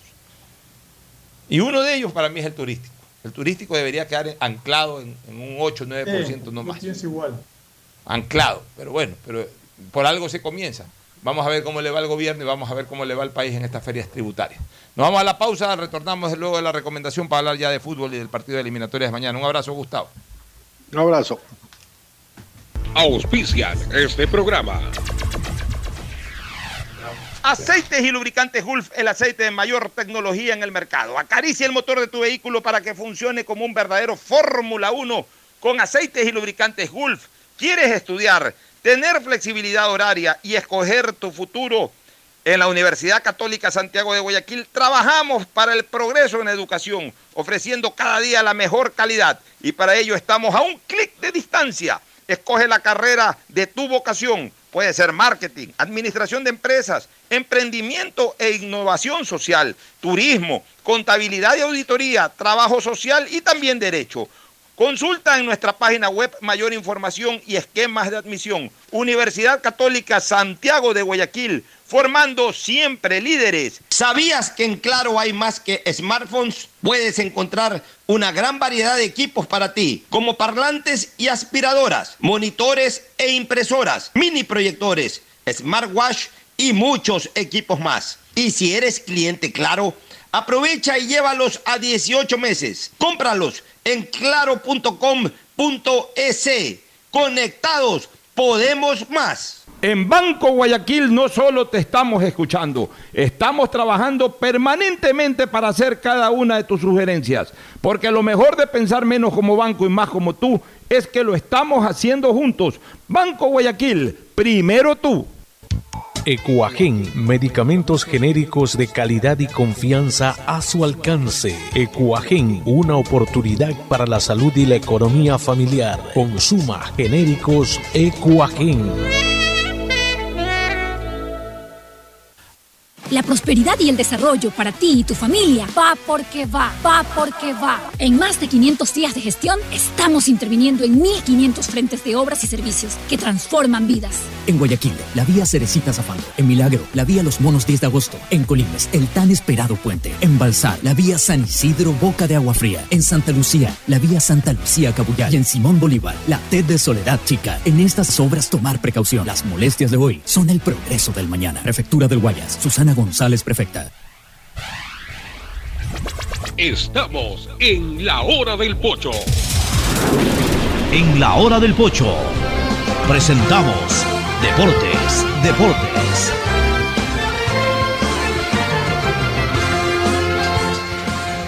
Muy bien, ya estamos en el segmento deportivo con la presencia de Mauricio Zambrano Izquierdo. Mauricio, buenos días. ¿Qué tal, Pochito? ¿Cómo está? Buenos A días. 24 horas del partido ya- Fernando, ya hablamos ¿cómo bastante está? sobre el aforo, ahora sí vamos a hablar directamente a lo futbolístico. Perfecto, vamos. Dos grandes a- bajas de Ecuador. Mauricio. Ahí está Fernando saludando. Sí, ¿cómo está, Fernando? Dos grandes bajas de Ecuador. Los dos mejores jugadores de Ecuador. El uno el mejor jugador casa adentro, el otro el mejor jugador en el extranjero. Porque si bien es cierto que eh, Piero Incapié tuvo un muy buen año 2021 y fue transferido al fútbol alemán y todo, pero recién está consolidándose en el fútbol extranjero. Pero el mejor jugador del año Ángel Mena. eh, en el 2021 en el extranjero fue Ángel Mena, fue gran figura en el fútbol mexicano. Y Byron Castillo fue considerado incluso creo el mejor jugador del fútbol De la- ecuatoriano en la temporada y también de, 2000. de la Copa Libertadores. Ya, entonces estamos lateral. hablando de que no son dos bajas. Estamos- no- no- Y, ah, y es la banda completa, ¿no? La banda derecha. la banda derecha. O sea, no estamos hablando de cualquier baja. Estamos hablando de los dos mejores jugadores de la selección, o por lo menos del fútbol ecuatoriano en este momento. Eh, lo bueno es que el fútbol ecuatoriano hoy quizás ya no siente como antes la baja de sus jugadores más importantes, porque sí tiene recambio, no al mismo nivel, pero tiene recambios. Antes se lesionaba un Aguinaga y se paralizaba el país. Se lesionaba Jorge Bolaños, o se Tim lesionaba. Pablo Carrera, hablemos más atrás. Se lesionaban eh, los jugadores más importantes del momento y, y se le- no venía a jugar un Spencer, aunque mira, todo- en, en la vida nadie es in- insustituible. Spencer no vino a jugar los dos partidos contra Colombia y fueron los dos únicos partidos que ganamos en ese eliminatorio. y con goles el que reemplazó a Spencer, que era Enrique Raimotti. En el caso de Guayaquil y en el caso de, de Colombia, pues hizo Guacho Muñoz el gol. Y Spencer no jugó contra Colombia ni en Barranquilla ni en Guayaquil. Vino Spencer, pero tampoco, ojo, no es que porque vino Spencer Ecuador no pudo ganar. Spencer hizo goles en dos de esos tres partidos. Spencer hizo un gol en Guayaquil con el que abrió la cuenta y hizo un gol en Chile con el que empató el partido. O sea, Spencer siempre nos puso en el Mundial cuando vino a jugar. Spencer nos puso en el Mundial porque hace el gol con el que Ecuador, si mantenía el 1 a 0, clasificaba al Mundial. Y después Spencer hizo el gol en Chile, con el que me parece que empató 1 a 1. Y si mantenía el resultado de Ecuador, em- también clasificaba al Mundial. Luego ya, lo que yo siempre he dicho, yo no me pongo camiseta, señores, cuando hablo de fútbol. Una cosa es que yo sea barcelonista. Pero, pero en Chile nos robaron descarada. Sí, pero a ver, pero... eh, sí, no, sí, no. Nos, nos- nos robó Unapio Quirós.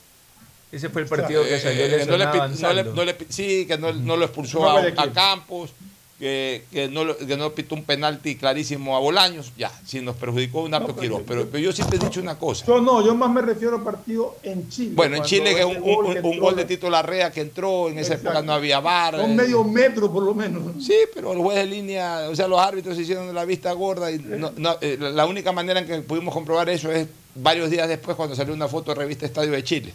O sea, pero yo, yo te digo una cosa, yo no me pongo camiseta de equipos cuando hablo de fútbol. Eh, Yo, por ejemplo, yo sí tengo muchos reparos en, la famosa cortina de hierro de Barcelona. Era una cortina de hierro local.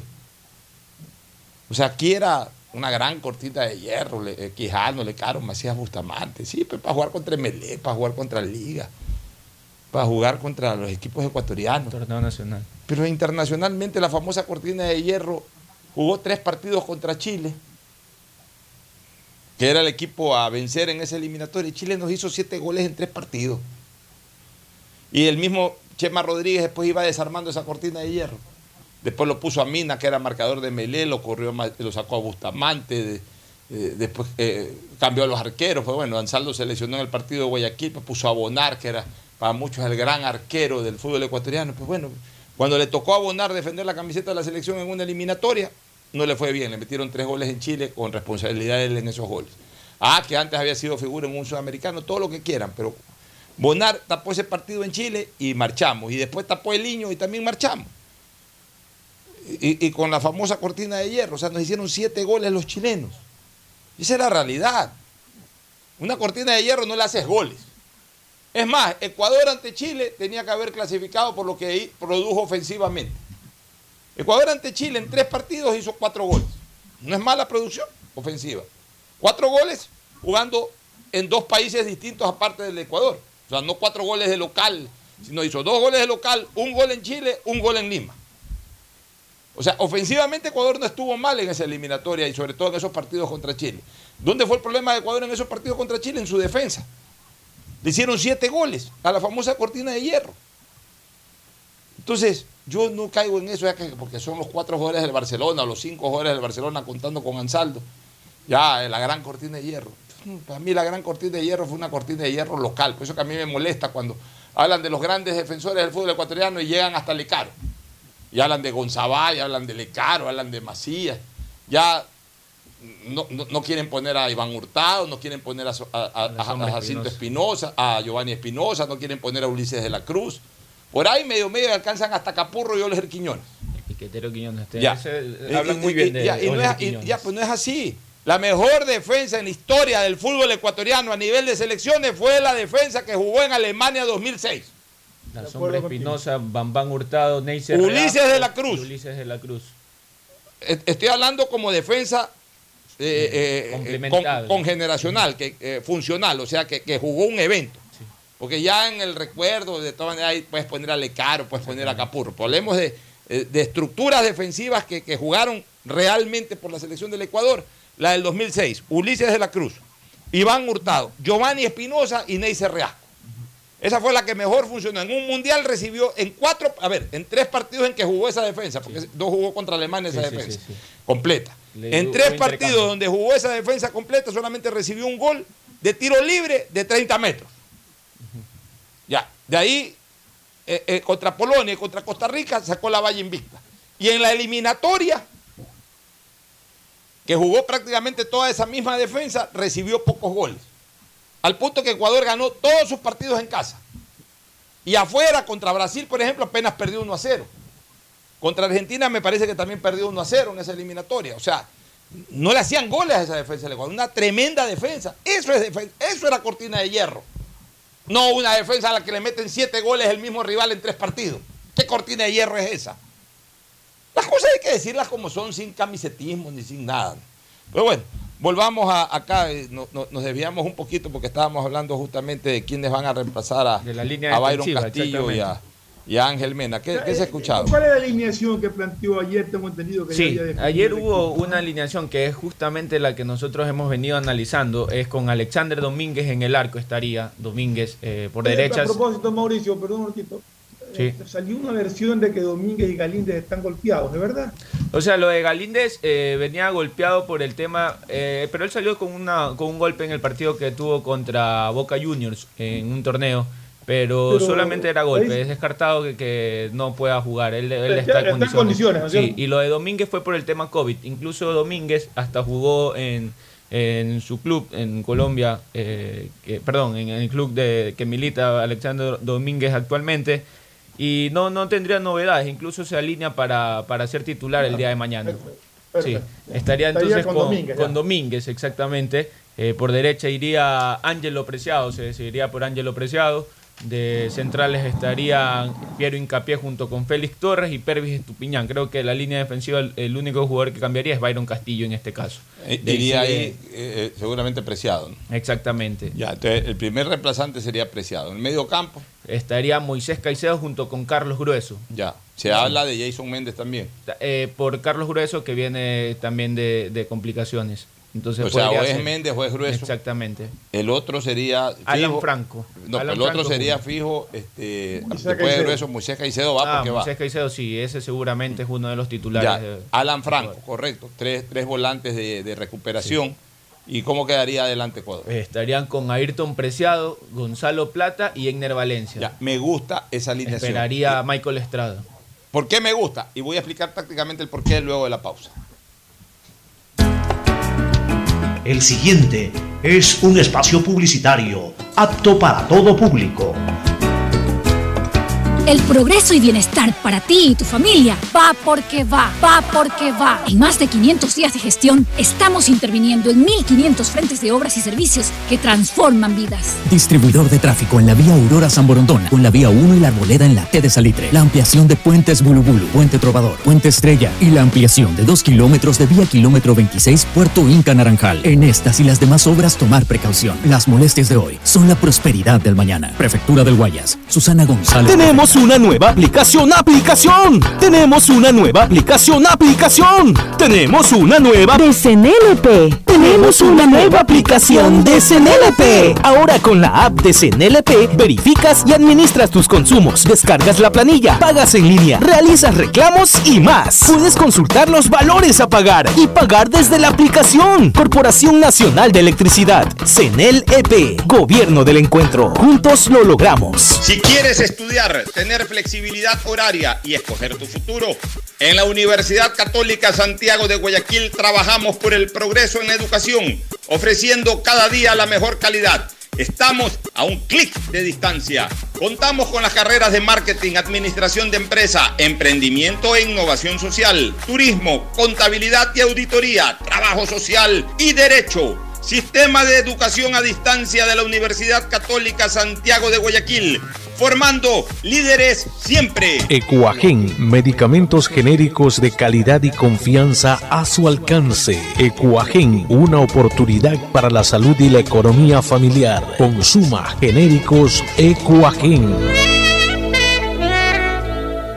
ATM y la Alcaldía de Guayaquil crearon para ti las ventanillas universales. Aquí podrás encontrar atención de todas las instituciones municipales, incluida la ATM, para que hagas todos tus trámites relacionados con consultas, multas, pagos y mucho más. Recibe atención de lunes a viernes en los siguientes puntos. Corporación Registro Civil Marta de Roldós, Centro Comercial Albán Borja, Terminal Terrestre de Guayaquil, Terminal Metrovía 25 de Julio, Avenida Machala y Ayacucho. En las ventanillas universales recibe una atención óptima, ágil y rápida. ATM y la Alcaldía de Guayaquil trabajan por si estás escuchando esta cuña y aún puedes caminar tranquilamente, ver a tu familia y sobre todo respirar.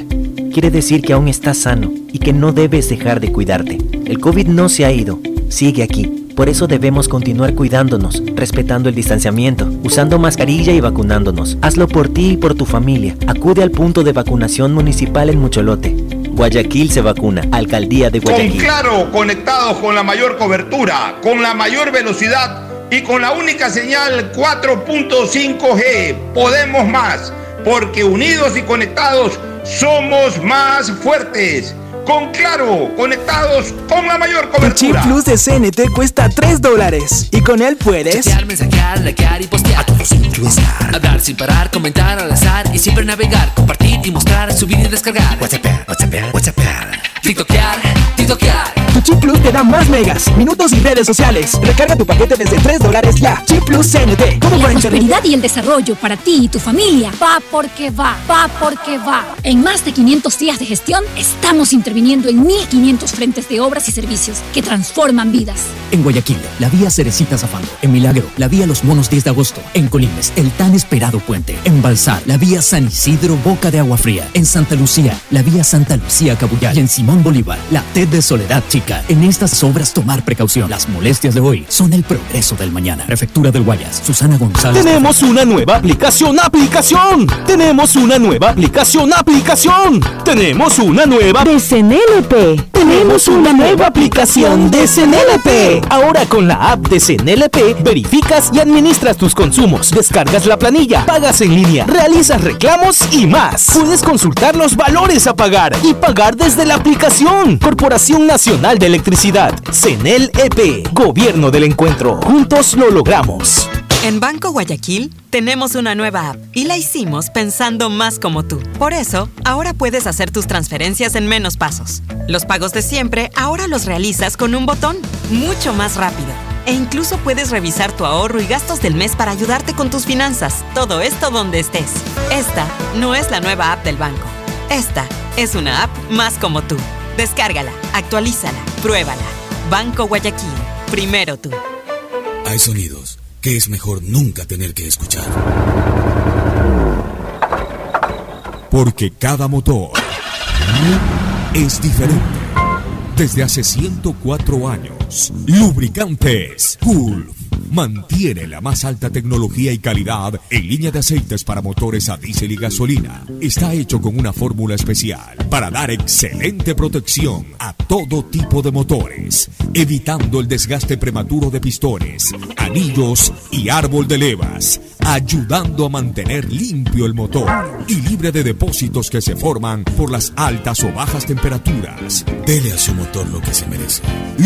Lubricantes Gulf, la más alta tecnología en lubricación. 104 años preservando la vida de su motor. Lubricantes Gulf. Gulf es más lubricante.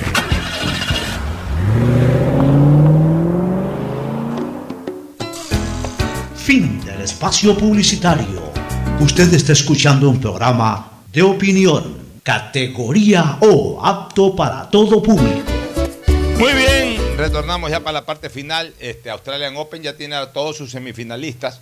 Solamente falta por definir horarios, pero mañana jueves se enfrentan el griego Tsitsipas contra el Medvedev. número uno, el número dos, del mundo, número uno en la práctica, Medvedev, porque no está Djokovic, que es el número uno del ranking, no está jugando este torneo. Y en el partido esperado, ni más ni menos que el gran Rafa Nadal contra Belletini. Berretini, el italiano. ajá. E- Este Berrettini eh, fue rival de rival, fue rival de, de- de Nadal, me parece que en Roland Garros Sí, sí, en sí, Wimbledon. parece que sí se han enfrentado. No, no, fue, fue rival, el año pasado fue rival en, en- en- a ver, no, fue rival en Wimbledon de final, fue rival de Djokovic en Wimbledon. Sí, pero Berretini sí se ha enfrentado. Sí, se ha enfrentado sí. con Berrettini, se ha enfrentado con Nadal, pues fue rival de Djokovic en la final, en la el, el mismo día que se jugó la final de Wimbledon, que se jugó la final de la Champions en Londres. ¿Te, sí, te acuerdas sí, que sí, Italia sí, sí, tenía sí. finalista en, en- en Wimbledon y tenía finalista en, en Y Wembley? La ganó Italia en fútbol y se La ganó, la ganó Italia en fútbol, pues la perdió en tenis. El Retini perdió en tenis. eh, pero ojo, es finalista de Wimbledon, no es ningún pan de dulce, así que Nadal va a No, tener no, que luchar también mucho. está bien rankeado, está como séptimo. O sea, tiene tres rivales para dos partidos potenciales este Nadal. Tiene que pasar a, Belletti- a Berretini, tiene que pasar a Tsitsipas, y tiene que pasar a Medvedev. O sea, tres rivales durísimos, de los cuales dos de uno va a ser rival ya directo, Berretini en la próxima eh, jornada de semifinal. Y de los otros dos, uno de ellos, el ganador de la otra semifinal, será su rival en la final si es que logra al pasar. a griego. Tipas o al ruso Medvedev. Así es. Bueno, vámonos con eh, el partido de Brasil, Ecuador. Yo les decía que iba a explicar tácticamente por qué me gusta esa alineación. Porque, a ver, Pero ¿Cómo quedó Gonzalo Escobar antes de tener fútbol? Perdió. Perdió Sí, semifinales. en las mixtas, sí, perdió. Es cierto, ¿no? Perdió Sí, sí, perdió. Qué pena. Hubiese sido bueno que Perdió un clasificara. tiebreak, era un tiebreak largo que estaban Sí, jugando. el último lo perdió. Es que el último. tercer set ahora se juega super set. tie break, eh, al menos a nivel de mixto, porque a nivel de dobles, eh, un solo género, ahí sí se juega set completo. Este, Perdió 2-6, 7-6 y 10-6. bueno, el super tie break son de 10, de 10 puntos. Este, me gusta el esquema de Ecuador porque yo veo este partido planteárselo de dos maneras, por parte de Ecuador y de Brasil. Brasil va a tratar de jugar en espacio corto. ¿Por qué? Porque Brasil le tiene mucho respeto a la altura y tiene tocadores. Entonces, Brasil no va a jugar como juegan en Brasil, en que tocan y de repente pelotazo largo para que corran los, los aleros, acompañando a gran velocidad el punta o, o llegando en fuerza de bloque de medio campo para adelante con cuatro, cinco, seis jugadores como suele hacerlo Brasil. es complicado. Ellos hacen correr más la pelota que el jugador o hacen mover más la pelota que el jugador. El jugador brasileño en la altura trata de ser lo más estático posible e ir avanzando con toqueteo de pelota. O sea, el, trabajo de Brasil va a ser tratar de concentrar el juego en espacio reducido. Ecuador tiene dos caminos, para defender y para atacar. Para defender, el camino de Ecuador es justamente atacar en espacio corto, en marca, atacar en marca, o sea, tener agresividad de marca en espacio corto. Eso es lo que refiero cuando digo atacar en marca, o sea, ahí. Y para ello va a tener tres jugadores que a mi criterio cumplen esa finalidad de cerrar, de, de cerrar espacios, de, marcar con agresividad en espacios reducidos, que son Caicedo, eh, Grueso y Alan Franco. Pero al mismo tiempo, cuando recupere la pelota Ecuador, Ecuador va a necesitar jugar en espacio largo, es decir, es decir abrirle la cancha a los brasileros. Y para eso tiene que jugar por bandas. Entonces me parece correcto que Ecuador juegue con dos aleros claros, que son Gonzalo Plata y Ayrton Preciado, y un punta que es Ender Valencia. Entonces, para achicar en espacio corto están esos tres. Y para abrir la cancha en ataque están los dos aleros y el centro delantero. O sea, me parece que es una buena disposición táctica la que tiene. que- Lo tenemos ahí al cabezón de la torre. Vamos a hacer una salida con el creo, cabezón. que, pero- yo creo que Ecuador tiene que preocuparse de un jugador en especial en Brasil, que es Vinicius. Vinicius está atravesando un momento extraordinario, un jugador rápido, hábil, y ahí tiene que ver cómo, cómo lo neutraliza. Si el Vinicius llega a recibir pelota libre, nos puede complicar. Vamos con el cabezón de la sabiduría. Martín de la Torre, el cabezón de la sabiduría que nos informa. Aquí en Hora del Pocho, cabezón. ¿Cómo estás, Pocho? ¿Cómo estás, Mauricio? ¿Cómo está Fernando? Un gusto. Estamos exactamente en la concentración de Brasil en el Hotel Sheraton. Acá tengo un fanático de Pocho. No sé si Pocho, bueno, se paró Pocho en este momento. Un fanático de Pocho, un colega de nosotros. Un colega de nosotros, fanático tuyo, Pocho. ¿ah? Ah, me un decía colega de nosotros. A ver, venga para acá, venga para acá. Déjame entrevistarlo. Venga. Venga, radio, este, nuestro compañero. Acá está, de Radio Di Blue. Venga para acá, que acá estamos. Véalo. Preséntese usted mismo. Un gusto, Nicolás Rivera. Nicolásito. Pocho. Hola, Nick. Pocho. Fan número uno, Pocho. No te escucho, déjame, déjame ver. Ahora sí. Fan número uno tuyo, Pocho. Qué bestia. Gracias, Eres un Nicky. crack, Pocho. Gracias, Eres Nicky, un crack. gracias, Ahí gracias. siempre. En las redes sociales ahí te sigo, Pocho. Muchas un crack gracias. como siempre, pero bueno, no, no vuelvas a romper el escritorio. Ayer ha causado bueno. conmoción eso, ¿no? Oh, total. Pero bueno, te mando un abrazo, Pocho. te un Abrazo cariñoso, Nicky. Un abrazo para Un abrazo. Nicolás. Este, siga usted, mi querido cabezón de la sabiduría. Novedades por allá. Correcto. Sí, señor, aquí estamos. Estuvimos desde muy temprano en punto de vista en la concentración de Ecuador. Está entrenando hoy, entrena doble jornada. El día de hoy comenzó a las 9 de la mañana. Ingresó el presidente de la federación 9 de la mañana con 43 minutos a la casa de la selección y se lo ve muy contento. Para mí, dentro de pocos minutos, que será a las 16 horas que se va a saber si va a haber público el día de hoy. Y el coronel Zapata, como que lo vimos a nuestros colegas que lo habían recibido en, el aeropuerto, creo que sí va a haber público, Pocho. Me estoy adelantando, sí va a haber público. Eh, La selección entrena a, a las 15 horas, estará entrenando el día de hoy. Y acá estamos en la concentración, hace pocos minutos ya salió la indumentaria, los utileros para Casablanca, donde Brasil hará una práctica a las 16 horas acá en Quito, en el estadio Rodrigo Paz. El día de ayer te voy a dar el 11 titular rapidito. Allison lo practicó en el Estadio Olímpico de Atahualpa. Allison, Emerson, Eder Militao, Thiago Silva, a Alexandro. Mientras tanto, más adelante Casemiro, Fred Cutiño. Más adelante está Rafinha, Mateus y Vinicius Junior. Este es el 11, mi querido eh, Pocho Jar, de que va a presentar eh, frente a Ecuador el día de mañana. A fieras más indomables le hemos ganado, ¿ah? A Romario, sí, sí, sí. A, a Ronaldinho, a Rivaldo, Ronaldo, a, a Rivaldo, Tafarel, a- a fieras Adrián. más indomables le, le hemos ganado, a Bebeto. Así que tampoco nos asustan los Rafiña ni compañía. Pero, como yo siempre digo, ahorita tenemos que jugar con cálculo. Es un partido a no perder. No estoy diciendo que salga a empatar, pero que es un partido a no perder, tiene un mensaje. A cuidar todos los espacios, a no regalarse. Porque también hay una cosa que es real. Si Ecuador nos hace el primer gol, nos complica. Si Brasil, nos hace el primer gol, nos complica. y nos complica. Va a ser muy difícil empatarlo. Nada más contigo, mi cabezón de la sabiduría, así que quedemos pendientes contigo para cobertura completa desde Quito. Un saludo a Jorgito Vándalo Patinsky, que está en la sintonía de la hora del pocho, como siempre. Un abrazo, Jorge, eh, Fernando y, y- y Mauricio. Mañana para hablar más de eliminatorias nos vamos a una última recomendación comercial y luego al cierre. Auspician este programa. Aceites y lubricantes Gulf, el aceite de mayor tecnología en el mercado. Acaricia el motor de tu vehículo para que funcione como un verdadero Fórmula 1 con aceites y lubricantes Gulf. ¿Quieres estudiar, tener flexibilidad horaria y escoger tu futuro? En la Universidad Católica Santiago de Guayaquil trabajamos para el progreso en educación, ofreciendo cada día la mejor calidad y para ello estamos a un clic de distancia. Escoge la carrera de tu vocación. Puede ser marketing, administración de empresas, emprendimiento e innovación social, turismo, contabilidad y auditoría, trabajo social y también derecho.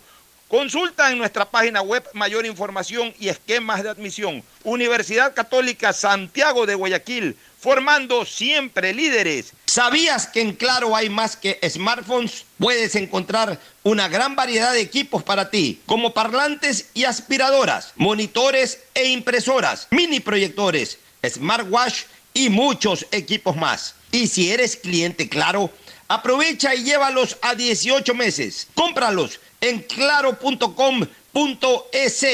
Conectados, podemos más. En Banco Guayaquil no solo te estamos escuchando, estamos trabajando permanentemente para hacer cada una de tus sugerencias, porque lo mejor de pensar menos como banco y más como tú es que lo estamos haciendo juntos. Banco Guayaquil, primero tú. Ecuagen, medicamentos genéricos de calidad y confianza a su alcance. Ecuagen, una oportunidad para la salud y la economía familiar. Consuma genéricos Ecuagen. El progreso y bienestar para ti y tu familia va porque va, va porque va. En más de 500 días de gestión, estamos interviniendo en 1.500 frentes de obras y servicios que transforman vidas. Distribuidor de tráfico en la vía Aurora San Borondón, con la vía 1 y la arboleda en la T de Salitre. La ampliación de puentes Bulubulu, Puente Trovador, Puente Estrella y la ampliación de 2 kilómetros de vía kilómetro 26 Puerto Inca Naranjal. En estas y las demás obras tomar precaución. Las molestias de hoy son la prosperidad del mañana. Prefectura del Guayas. Susana González, prefecta.